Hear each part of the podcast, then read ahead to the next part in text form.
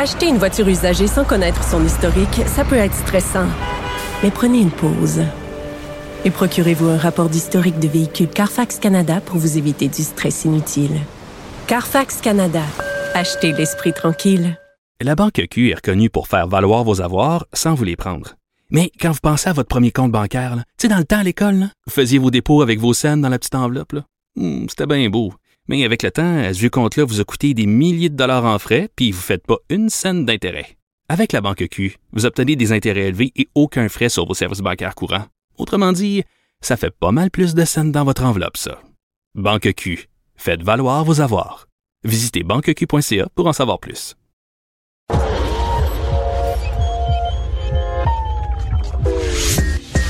Savoir et comprendre les plus récentes nouvelles qui nous touchent.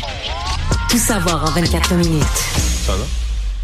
Bienvenue à Tout savoir en 24 minutes. Bonjour Marie. Bonjour. On va chan- changer les idées ou changer de sujet des dindes de Louisville. Je t'avoue que ça, ça, ça- j'ai l'impression que ça va devenir, euh, redevenir peut-être un dossier d'actualité. c'est c'est une nouvelle quand même. Euh, Si demain la faune n'a pas fait quelque chose avec le dindon de Louisville qui agresse des gens, Les Louisvillois, je sais pas si c'est ça le c'est-tu Louis- sais plus. En tout cas, vont euh, euh, sont appelés par leur mère et prêts à le faire à prendre le bat de baseball. Aux armes, citoyens. Voilà. Voilà. En attendant d'appeler l'armée. En attendant d'appeler l'armée, mais il y a d'autres dossiers euh, qui sont sortis dans l'après-midi, dont cette histoire rapportée par nos collègues de TVA Nouvelle, une vidéo qui est devenue publique, qui a été publique par certains collègues, on le comprend, d'une enseignante de Thetford Mind là, qui aurait euh, été suspendue là, pas plus tard qu'aujourd'hui pour la vidéo en question.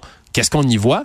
Mais l'enseignante qui est en train de tenir une photo d'une élève, une élève qui ont dit qui est handicapée, et cet élève handicapé en question est sur la photo et on est en train de brûler la photo. Là, Là, ni plus ni moins que la photo en feu dans sa main et on la voit passer d'un local à un Mais c'est autre. ça, c'est qu'elle la brûle pas. euh, c'est un mélange de la danse, on peut appeler ça une sorte de la cour à danse. En tout cas, on dirait des, singeries un peu, là, on va le dire comme ça, pour amuser un auditoire qui semble être présent. Pas d'élèves, mais on dirait que c'est d'autres enseignants d'autres membres du personnel de l'école en question. C'est à la polyvalente de Black Lake que ça se passe, tout ça. Et la femme, ben, on la voit se diriger après ça vers un lavabo avec la photo en feu dans les mains en disant on brûle la tuque à le nom de l'enfant en question, on brûle, on brûle, mais on voit se déplacer avec tout ça dans les mains. Et là, ben, on voit des collègues, des membres du personnel qui sont sur place. C'est pas évident de comprendre exactement là, ce Ben, qu'ils font et qui ils sont. on, on comprend pas ce qui se passe. là. Puis c'est tellement bizarre que moi, je serais curieux d'avoir la version de cette personne-là. Je, je dis pas qu'il y a une version qui a une excuse qui rendrait ça acceptable. À sa face même, ça semble hautement inacceptable. D'ailleurs, ça a été la réaction du ministre de l'Éducation. Mais c'est assez bizarre, assez curieux que tu dis, OK, il nous manque-tu un bout? Y a-tu quelque chose de vraiment, tu sais, qu'on sait pas? Euh, je serais vraiment curieux de savoir, elle, comment elle explique, euh, parce que le comportement, les images, c'est vraiment affreux, là. Ouais, puis selon ce qui a été pris comme information par nos collègues, on croit comprendre que l'enseignante en question ben, voulait se moquer, faire une mauvaise blague en raison là, de toutes les péripéties qui seraient autour de la tuque de l'élève en question. là. On comprend qu'elle a soit perdu sa tuque, égarée, qu'elle la cherche tout le temps. On sait pas exactement les détails, là, mais ce serait comme pour se moquer de tout ça, puis euh, tenter de faire rire ses collègues. Le problème, c'est que quand c'est filmé, ben, c'est peut-être euh, un peu moins drôle quand ça devient public comme ça. Tu sais, moi, la manière dont je le pourquoi c'est filmé? C'est ça qui est bizarre aussi. euh. ben, tout est bizarre. Là. Puis là, il y a vraiment une enquête qui est déclenchée autour de tout ça. On veut essayer de comprendre ce qui se passe. La mère de l'enfant a été contactée par TVA Nouvelle, a dit qu'elle était satisfaite de la réaction de la commission scolaire, ou plutôt du centre de services scolaires, autour de l'histoire, la suspension de l'enseignante et tout. Mais tu sais, moi, j'ai l'impression, Mario, là, pour avoir déjà travaillé dans un camp de jour avec des enfants, tu sais, tu tu fais de ton mieux, t'es poli avec les jeunes, tu prends soin d'eux, tu les, tu les torches, tu sais, tu fais tout ce que tu as besoin de les faire, de faire autour de ça. Mais des fois, tu sais, t'as un, petit trop plein. C'est un peu, un peu trop. Puis Mm. c'est sûr, le problème, c'est que si tu veux ventiler avec tes collègues puis dire, hey, le petit Loïc, là, il est-tu fatigant, lui, le petit maudit? Tu sais, Je, je m'excuse, mais ça arrive, hein, ça se dit. Puis je suis convaincu qu'entre enseignants, c'est quelque chose qui se fait aussi. Mais filme-le pas. hein. Brûle mais brûler la photo, brûler la photo, c'est quand même, euh, tu sais, de dire, hey, là, ça tue, qu'on est vraiment fatigué, ça, on a perdu un temps fou là-dessus. Mais de brûler la photo, c'est bizarre de symbole. Puis, puis même la façon, la gestuelle, tout ça, c'est, les gens vont le voir, les gens qui, qui, qui euh, vont voir la, la vidéo là, au cours des prochains jours, elle va circuler abondamment, vont se faire leur idée, mais c'est, disons que c'est une scène étonnante dans une école. Absolument. On verra qu'est-ce que l'enquête va donner parce que pour l'instant, on a bien peu de détails à se mettre sous la dent là-dessus. Actualité.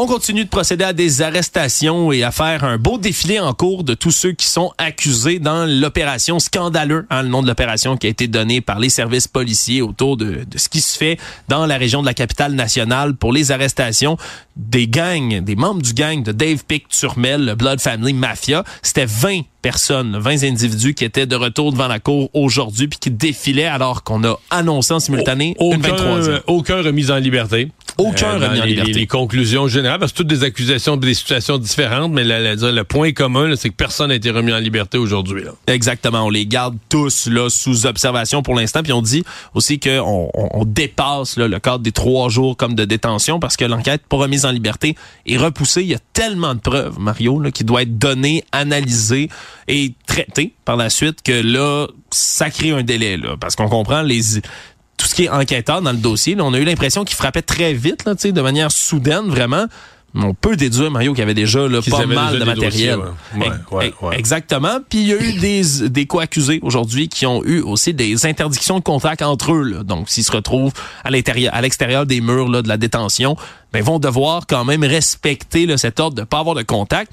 C'est notamment important dans le cas de Francis Gauthier Marcoux et Bianca Simard, qui sont les deux accusés de tentative de meurtre. C'est une fusillade le 3 novembre dernier pour laquelle ils sont accusés. Et les deux sont en couple. Donc on comprend qu'on sépare le couple, littéralement Mario par un ordre de la cour. Donc pour pas, pas qu'ils arrangent leur version. Exactement, pour pas qu'ils arrangent leur version. Donc même si c'est un couple, pourront pas être ensemble. Et là, on n'exclut pas non plus qu'il y ait d'autres arrestations, comme on a vu la 23e aujourd'hui, mais aussi des nouveaux chefs d'accusation qui pourraient tomber contre certains membres du gang qui sont arrêtés. Donc euh, le coup de filet des policiers là, qui continuent Ouais. à, à donner. Tout ça pendant qu'on a eu ce matin dans le journal, toujours par notre bureau d'enquête qui, qui suit cette affaire-là de près, une première victime collatérale, victime, parce que euh, c'était c'était le seul point qui restait. On disait, ouais, dans tout cet événement-là des dernières semaines, tu sais, c'est juste des gens entre eux là, qui sont mêlés de près ou de loin à- aux stupéfiants, au crime organisé. Mais là, un des types, en fait, celui qui a été pris en otage à Saint-Ma- à Saint-Malachie puis qui s'en est sorti, euh, s'en est sorti en- pendant que son, son, son surveillant ou son ravisseur dormait, puis qu'il l'a d'ailleurs, selon ce qu'on déduit, il l'aurait assassiné, moi c'est ça. Mais lui, quand ils sont allés le chercher, à Cap-Saint-Ignace, près de Saint-Jean-Port-Joli, au bout de la région, je te Appalaches, là, près du Bas-Saint-Laurent, il y avait son oncle. Lui, il était pas là. Le type était absent. Et il y avait son oncle de 70 ans. Et ils ont sacré une volée au monsieur, là. Et qui est encore à l'hôpital aujourd'hui, là. Dix jours plus tard, il est encore à l'hôpital. Donc, il a été tabassé. Et lui, il a aucun rapport, là. Lui, il est pas mêlé à rien de ça. C'est l'oncle. Mais tu sais, l'oncle de 70 ans, il est pas mêlé aux affaires de son neveu. Et euh, lui, donc, a été tabassé sans raison. Donc, ça devient comme la première victime collatérale euh, des, de la guerre là, entre les Hells et euh, le, le Blood, Blood euh, Mafia. Family Mafia. Savoir et comprendre. Tout savoir en 24 minutes. Il y a beaucoup d'affaires judiciaires aujourd'hui, puis notamment, c'était le retour en cours ben, du Montréalais qui est accusé d'avoir assassiné ses deux sœurs, avoir tenté de tuer une voisine, puis d'avoir attendu la police de pied ferme pour tuer des femmes. C'était vraiment ce que cet homme-là a dit, et qui, je le rappelle, a déjà été condamné à meurtre premier degré deux fois, on se comprend, pour avoir tué ses deux sœurs. Et de retour en cours aujourd'hui, c'était le dernier survivant excluant l'accusé lui-même, de la fratrie, on se comprend, parce que Michel Leblanc est venu témoigner donc au procès de son frère Denis Leblanc. Et il a eu des mots, Mario, qui sont durs. Puis quand on entend la famille témoigner, on en entend souvent de toutes les couleurs dans les cours du Québec. Mais lui a dit, il est irrécupérable, c'est un monstre à mettre en état de nuire pour toujours. Je veux pas que son incarcération soit écourtée du tout. Qui sait ce qu'il pourrait faire? C'est un homme qui a plus rien à perdre. Bref, un message excessivement dur pour l'assassin de 63 ans qui, euh, je le rappelle, je leur remettre les faits en place, sur la rue Ontario, en plein jour, en octobre 2020, il y a ses deux sœurs, Sylvie et Diane Leblanc, qui vont lui rendre visite pour avoir de ses nouvelles. En plein milieu de la pandémie. Il leur demande de comme se reculer, d'avoir une espèce de distance en prétextant la distanciation sociale. Puis au moment où elle se recule, sort son arme de chasse, les tire les deux dans la tête, les exécute littéralement, c'est une exécution, les tue devant lui. Puis après ça, essaye d'aller s'en prendre à une voisine qui aurait déjà refusé ses avances. La voisine réussit à s'enfuir. Et là, les policiers arrivent. Lui a des armes, des munitions, de quoi soutenir un siège chez lui. Il y a un échange de coups de feu qui part. est blessé à une jambe. Puis là, étant blessé à la jambe à ce moment-là, finit par s'asseoir puis s'allumer une cigarette avant d'être arrêté par la suite. Et là, ben, évidemment, va avoir là, la condamnation la plus lourde du code criminel, hein, perpétuité avec pas libération conditionnelle avant 25 ans. Mais il y avait quand même ces témoignages qui revenaient aujourd'hui. Puis ce que je retiens, moi, Mario, monstre irrécupérable, j'ai peur que son incarcération puisse être écourtée. C'est son propre affaire qui dit ça. Là. Ouais, et, et, je comprends que lui, est-ce que c'est lui qui a comme congédié son, parce que Juste pour rendre l'affaire plus ridicule, il a congédié son, ses avocats. Exactement, c'est ce qu'il a fait aussi aujourd'hui. Là, il voulait pas que les procédures suivent leur cours aujourd'hui. Il voulait pas entendre les témoignages ni des membres de sa famille, ni des gens de l'entourage, des victimes. Donc, pour faire déraper le procès. Il a décidé de congédier son avocat ce matin. Il a dit, je veux un nouvel avocat, mais on a quand même procédé aujourd'hui au palais de justice. Là, ouais, Il y a un point, peut-être même plus qu'avant, avec les délais, puis Jordan, puis la volonté d'éviter les délais. Il y a un point où on disait, on dirait que les juges sont moins tolérants à se faire niaiser. Quand c'est complètement loufoque, tu veux que la personne ait une mauvaise foi. Ça fait une couple de fois que tu vois des décisions, tu dis oups, le juge dit non. Là, on est ici, comme on dit, euh, on est réunis là, puis on procède. On... Ouais, surtout que dans le cas de Denis Leblanc, c'est même pas la première fois depuis le début du procès qu'il essaie de faire des délais, de causer des délais en congédiant ses avocats. Je veux dire, en plus, c'est un récidiviste en la matière. Donc, ouais, peut-être qu'il y a un changement de mentalité du côté des juges. Mario, ça aussi, c'est à, c'est à retenir quand même dans l'histoire. Tout savoir en 24 minutes. On a aussi plus de nouvelles sur la perquisition de février dernier, une histoire dans une résidence de Gatineau en Outaouais qui vous avait peut-être interpellé à l'époque où on avait retrouvé des armes et des armes et des armes par centaines chez un homme de Gatineau dans sa maison et on comprend un peu plus aujourd'hui alors qu'on a décrié du côté des services frontaliers, décrit exactement comment on a procédé à la perquisition puis qu'est-ce qu'ils ont mis sous la trace. Parce qu'au départ, mais c'est un silencieux un silencieux pour une arme à feu qui a été trouvé dans le service des douanes. Là, on a commencé à s'enquérir de tout ça. On s'est rendu compte que l'homme en question, ben, à Gatineau, c'était pas la première fois qu'il commandait du matériel qui se faisait intercepter parce que c'est prohibé. Et là, ben, il décide de prendre un mandat de perquisition, le questionne, vont chez lui, et là, on a retrouvé dans sa résidence 61 armes à feu, 13 autres armes prohibées, 22 armes à air comprimé, 6 silencieux, 6 chargeurs aussi à haute capacité, toutes sortes d'autres munitions pour les armes qui ont été retrouvées. Bref, un, arsenal. oui, carrément. Oui, qui a été trouvé, puis c'est pas clair pourquoi l'homme de 62 ans avait tout ça à ce moment-ci. Est-ce que c'était pour de la revente? Est-ce que c'est un collectionneur d'armes? Est-ce que c'est un chasseur? Est-ce qu'il fait partie des mouvements survivalistes aussi? Ça n'a pas été nécessairement décrit aujourd'hui par les services frontaliers, mais moi, c'est toujours l'hypothèse numéro un qui me survient quand je vois quelqu'un qui, qui, amasse des armes chez lui. Bref, ça va rester à voir autour de tout ça c'est quand même toute une enquête qui parle d'un silencieux puis qui retrouve un homme avec une cache. C'est ouais, c'est à la fois inquiétant et rassurant. C'est rassurant de voir que l'agence de services frontaliers fait quelque chose. Quand même inquiétant de dire ok, il y en a combien d'autres qui ont un arsenal euh, dans des quartiers résidentiels qui ont un arsenal dans la maison là, tu sais? Oui, c'est ça peut ça peut porter inquiétude bien évidemment. Donc euh, ouais, une histoire aussi peut-être qu'on va apprendre un peu plus plus tard sur les motifs. Sur ses motivations, pourquoi, pourquoi il faisait ça?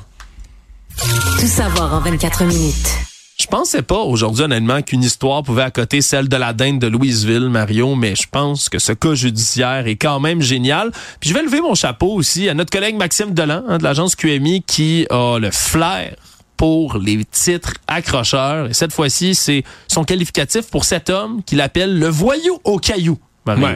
Mais qui cause quand même, qui, qui dans les cantons de l'Est, euh, cause des problèmes, aurait pu il est pas arrivé de catastrophe, mais il aurait pu, parce que lui, il lance des, cailloux, mais c'est des grosses roches, là, dans les, les, les vitres des autos, là, dans le, pare-brise des autos. C'est un individu, là, qui a été arrêté il y a deux semaines. Il a été arrêté pourquoi? Parce qu'il roulait, entre autres, là, sur un chemin en Estrie, le chemin Sainte-Catherine, ça se trouve tout près de Sherbrooke, et lui, euh, faisait, là, des dizaines et des dizaines d'automobilistes qui roulaient, là, tout bonnement, puis qui recevaient des, roches dans leur pare-brise, mais pas des petits cailloux. Le, le, nom était pas évocateur dans ce cas-ci. Vraiment, là, gros comme des pommes, des oranges, là, vraiment une brique, ni plus ni moins, qui se faisait lancer dans le pare-brise de leur auto en plein mouvement par un autre automobiliste, qui, on se comprend, faisait juste baisser sa fenêtre puis garocher des roches, je vais dire comme ça, lançait des roches sur les autres véhicules à côté. Et là, ben, il y a eu le tellement de gens qui ont témoigné que les policiers ont fait un grand déploiement dans le secteur pour essayer de retrouver celui qui lançait des roches. Et là, à ce moment-là, il intercepte le suspect parce qu'il trouve la description de son véhicule qui est similaire à ce que les autres témoins ont dit.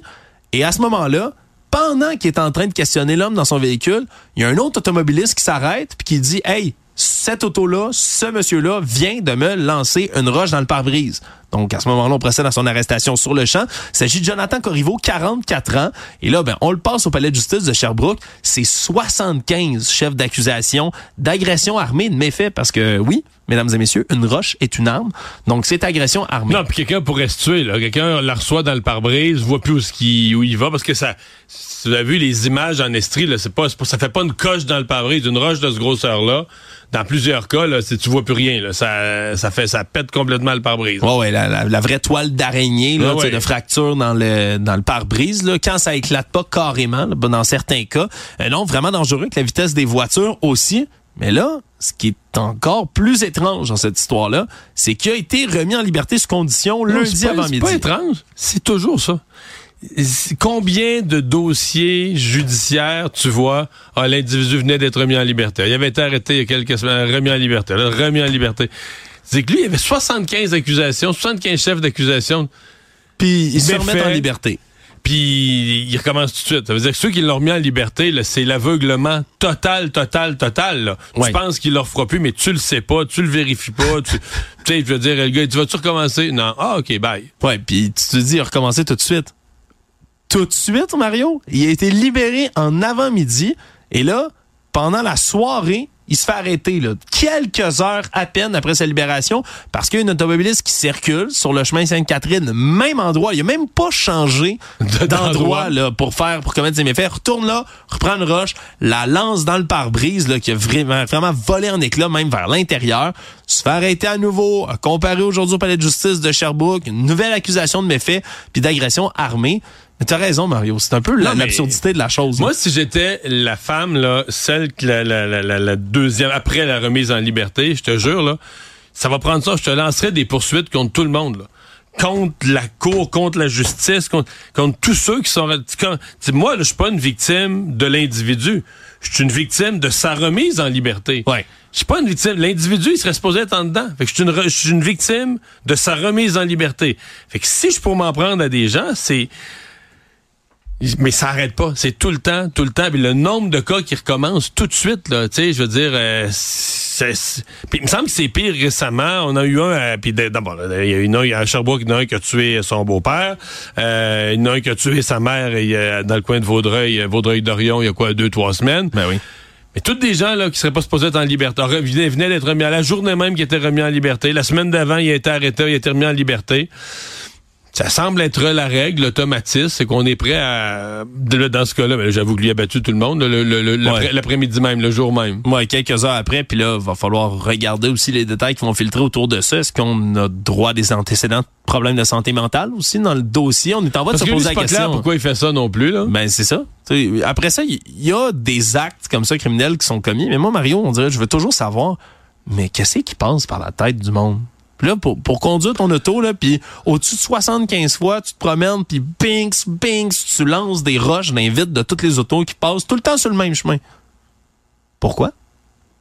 Puis là, tu te fais arrêter, tu retournes. En tout cas, tu recommences, tu retournes sur le même chemin, puis tu vas faire la même chose. Le voyou au caillou puis les dindes aujourd'hui, là, Mario. Là. Grosse journée sur la scène judiciaire. Économie ça a fait tout un tollé, même si c'est une euh, décision d'affaires qu'on pourrait voir maintenant dans le futur. Le Wendy's qui a dû se défendre. Là, je parle bien de la pas de la, dame aux, aux, tresses rousses, mais bien la marque elle-même, le deux burger Wendy's, restauration rapide, qui a dû se défendre aujourd'hui. Le grand patron qui a dû sortir dans les médias pour dire que non, la stratégie là de tarification modulaire dans le temps n'allait pas être appliquée. Là, tarification modulaire, tarification dynamique, qu'est-ce que c'est?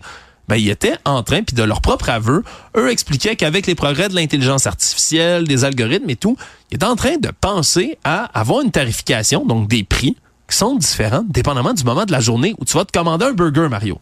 Fait que si tu vas en pleine heure de pointe, ton burger est plus cher. Tu y vas à 2 heures du matin, Ben, C'est puis il y un, a pas de monde? c'est un peu ça avec Uber. Là. Uber, euh, veux dire, euh, les taxis changent de prix. ou- Quand il y a plus de demandes, là, ils montent le prix. Oui, exactement. Mais là, ils voulaient faire ça avec de la nourriture dans une chaîne de restauration rapide. Et là, ça a été décrié par et le public et toutes sortes d'experts aussi qui disaient, ben là, meilleur moyen de vous mettre des gens, des consommateurs à dos quand c'est pas comme si tu veux t'acheter une télé. Là, tu, sais, tu peux peut-être attendre deux, trois jours de plus pour tes prix. Quand t'as faim, t'as faim comme là, là. Tu, sais, tu vas aller manger maintenant. Puis s'il y a une chaîne qui est plus chère qu'une autre, tu vas aller à l'autre tout simplement. Mais il y a quand même une réflexion qui est intéressante derrière parce que ça pourrait régler, entre autres, des problèmes de pénurie de main-d'œuvre que dans ce genre de restauration-là. en Mario. répartissant mieux la clientèle. Là. Exact, parce que les gens qui veulent consommer de cette nourriture-là pourraient se dire, OK, moi, je vais attendre un peu plus tard aujourd'hui pour y aller. Dans une période où ça va être plus avantageux, je vais peut-être avoir des rabais même. Et contrairement à la période de Hmm. Non, pointe. mais moi, je trouve pas ça. euh, je comprends la réaction, puis c'est sensible pour ce qui est de la nourriture, mais la tarification dynamique, je trouve pas ça absurde. Là, de dire, ben, il y a des moments dans la journée, exemple, quand il y a un, un- gros afflux de clientèle, euh, un pic de clientèle, moi, ça me coûte de l'argent, fait que, tu sais, je vais répartir, fait que je vais donner des rabais. ben, parce que que si tu donnes des rabais à 4 heures puis à 20 heures, ben, quelqu'un va te dire à 18 heures, ça entre les deux, ça coûte plus cher, là, mais moi, je suis pas. euh, je comprends que les gens sont hyper sensibles sur ces affaires-là. Puis des fois, mais tu sais, moi, je mets pas ça, mettons, dans la même catégorie que des faux frais, là, où on te charge Ouais. euh, 3 piastres pour au guichet. Non. Il y a une idée quand même. Il y a une idée que une entreprise peut te charger pro- proportionnellement à, ce- à cette heure-là. Si le personnel est complètement libre, ben, elle peut te faire un rabais. Si tu arrives à l'heure de pointe, elle peut te charger un peu plus cher. Moi, je serais capable de vivre avec ça. Puis de m'adapter, justement, de dire, ben, regarde, moi, je vais- si moi, si moi, je suis sensible au prix, ben, je vais m'adapter pour profiter des rabais, là, y aller quand c'est moins cher. Ouais, un petit burger à 11 h le soir, c'est toujours Ou à 4 heures l'après-midi, Mais pourquoi pas? un apéro. Voilà.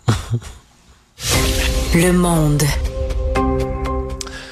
Ça fait longtemps qu'on le voit sur la scène de la politique Et américaine. là là, longtemps. Et on le verra peut-être pour plus si longtemps que ça. Mitch McConnell, hein, le chef des républicains au Sénat américain, là, celui qui a des petites montures de lunettes métalliques et qui est là depuis 1985, sénateur du Kentucky. j'allais dire, tu sais, ben là, j'avais 15 ans, j'allais dire qu'il est là depuis toujours, là, mais j'ai raison de penser comme ça, j'avais 15 ans quand il est arrivé. Ouais, ben c'est lui qui est là depuis le plus longtemps, de manière active là, en ce moment là, au Sénat. Et il a créé la surprise aujourd'hui en disant qu'il allait quitter ses fonctions dès le mois de novembre prochain. Lui qui a quand même 82 ans, puis qui est dans les mêmes, euh, qui a subi les mêmes critiques qu'on donne à Donald Trump, puis particulièrement à Joe Biden en ce moment. Quand on qualifie les États-Unis de gérontocratie, c'est-à-dire d'un pays qui est dirigé par des gens presque exclusivement vieux.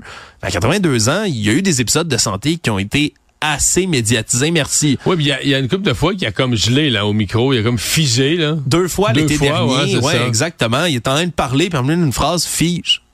Comme un chevreuil, là, tu sais, qui regarde là, des phares qui s'en il sort, il sort plus de mots, les yeux fixes. Ouais, puis là, senator, senator, les gens autour de lui qui le brassent, puis on dirait ça qu'il est comme- revenait, là? Il revenait comme correct, mais correct. euh, limité, là, mais il Oh. revenait, là. Voilà, puis plus récemment, ben, il, il était tombé, hospitalisé après un dîner privé dans lequel il allait parler. Et là, ben, il y a eu six semaines à l'arrêt, une côte cassée, une commotion cérébrale, alors qu'il est tombé comme un peu pour rien. Donc, on se posait plein de questions, plein d'inquiétudes autour de sa santé. Mais là, bref, il va quitter officiellement sa fonction de chef des, Ouais. des républicains au Sénat. Bon, on pourrait aussi juste dire que, comme toute personne à son âge qui a beaucoup servi, il prend sa retraite et qu'on souhaite une belle retraite. Je sais pas ont aux États-Unis à s'accrocher, mais ça pourrait être juste ça. Il a bien servi son pays, il était là longtemps, puis là, c'est fini, puis il prend sa retraite. Résumé l'actualité en 24 minutes, c'est mission accomplie.